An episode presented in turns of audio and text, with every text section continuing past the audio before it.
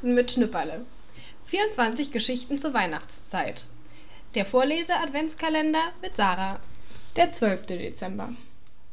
Anne-Rose hat sich für heute Nachmittag mit Katrin verabredet. Katrin ist Anne-Roses beste Freundin. Sie wollen basteln. Zu zweit macht es viel mehr Spaß, sagt Anne-Rose. Und ich? fragt Schnipperle. Du kannst doch noch nicht basteln. Kann ich doch, sagt Schnipperle. Ach, sagt Anne-Rose, was kannst du denn? Ich kann aus Knöte schon so viel. Kullerkugeln und Puppenbrötchen und Puppenbrot und so. Erstens heißt es Knete und zweitens ist das alles nicht für Weihnachten. Bastelt ihr nur für Weihnachten? Nur. Och, Anne-Rose, da möchte ich so gern mitbasteln. Wir werden ja sehen, sagt Anne-Rose. Um drei kommt Katrin. Mutter zieht ihnen die Tischplatte im Kinderzimmer aus, damit sie genug Platz haben. Dann kann's losgehen. Katrin hat ein Blatt von ihrem Bastelkalender mitgebracht und Glanzpapier und Metallpapier in herrlichen Farben. Sieh mal hier, Anne-Rose, sagt sie, den süßen kleinen Engel möchte ich so gern basteln. Man kann ihn auf den Kaffeetisch stellen als Tischschmuck.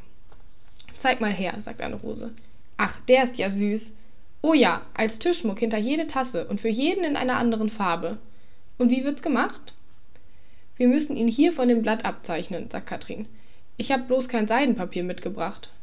Schnipperle, ruft Anne-Rose, geh mal zur Mutter und lass dir zwei Bogen Seidenpapier geben. Schnipperle geht los und kommt mit Seidenpapier wieder.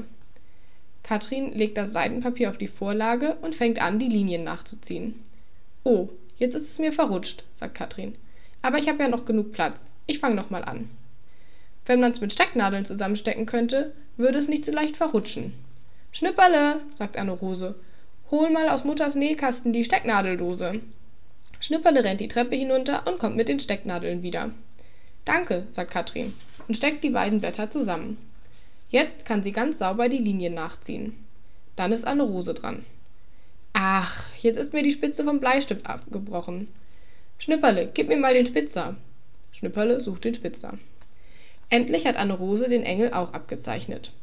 Nun stecken sie das Seidenpapier mit dem glänzenden Metallpapier zusammen und ziehen alle Linien mit dem Stift noch einmal nach. So steht es auf dem Bastelblatt. Und ordentlich aufdrücken müssen Sie auch, sonst sind die Linien auf dem Metallpapier nicht zu erkennen. Sieht überhaupt nicht nach Engel aus, sagt Schnipperle. Davon verstehst du nichts, sagt Anne Rose. Du musst abwarten, sagt Katrin. Ich möchte aber auch was basteln. Nachher vielleicht, vertröstet ihn Anne Rose. Jetzt habe ich keine Zeit. Jetzt müssen wir nämlich ausschneiden. Kannst du mir mal Mutters Nähkasten und die kleine Schere holen? Schnipperle läuft wieder die Treppe hinunter und kommt mit der Schere zurück. Schnipperle, leg mal das Blatt aus dem Bastelkalender beiseite. Kann ich euch jetzt beim Ausschneiden zusehen? fragt Schnipperle. Aber nicht anstoßen.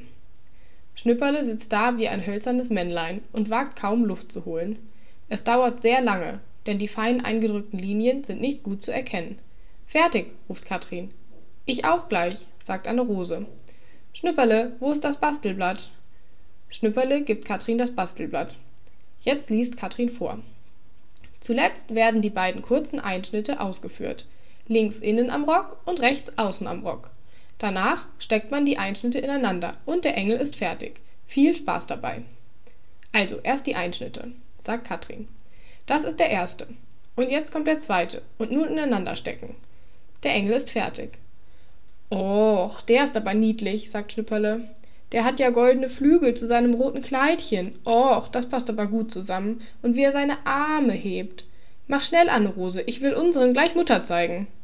Anne-Roses Engel hat rote Flügel zu einem goldenen Kleid. Schnipperle setzt ihn sich auf den Finger und geht sachte die Treppe hinunter. Mutter kommt mit herauf und bringt zur Belohnung einen Teller voll Pfefferkuchen und Plätzchen mit. Und was kann ich basteln? fragt Schnipperle. Mutter nimmt einen Bogen Glanzpapier und zerschneidet ihn in lauter schmale Streifen. Du klebst eine schöne lange Kette. Gib mir mal die Klebetube. Schnipperle holt die Klebetube. Pass auf. Jeder Streifen bekommt am Ende einen Tupfen Klebe und dann drückst du das andere Ende drauf. Jetzt ist es ja ein Ring, sagt Schnipperle. Ja. Und nun legst du den nächsten Streifen in den Ring. Wieder ein Tupfen Klebe aufs Ende und das andere Ende draufdrücken und immer so weiter. Wird das auch ein Tischschmuck hinter jede Tasse? Nein, die Kette hängen wir an den Weihnachtsbaum, sagt Mutter. Oh ja, das wird fein. Schnipperle geht mit Eifer ans Werk. Tupfen, draufdrücken, tupfen, draufdrücken. Anne-Rose, Katrin, seht mal, jetzt habe ich schon so viele Ringe. Für Vater, für Mutter, für Anne-Rose, für mich. Auf diese Weise zählt Schnipperle. Schon so lang. Er geht die Treppe hinunter und kommt wieder, setzt sich und bastelt weiter. Wo ist denn bloß meine Klebetube? Weiß ich nicht, sagt Anne-Rose. Vielleicht hast du sie unten bei deiner Mutter liegen lassen, sagt Katrin. Schnipperle will aufstehen und lässt sich gleich wieder auf den Stuhl zurückfallen. Anne-Rose, sagt er erschrocken, Mutter muss kommen. Ich, ich weiß jetzt, wo die Klebetube ist. Ich sitze nämlich drauf.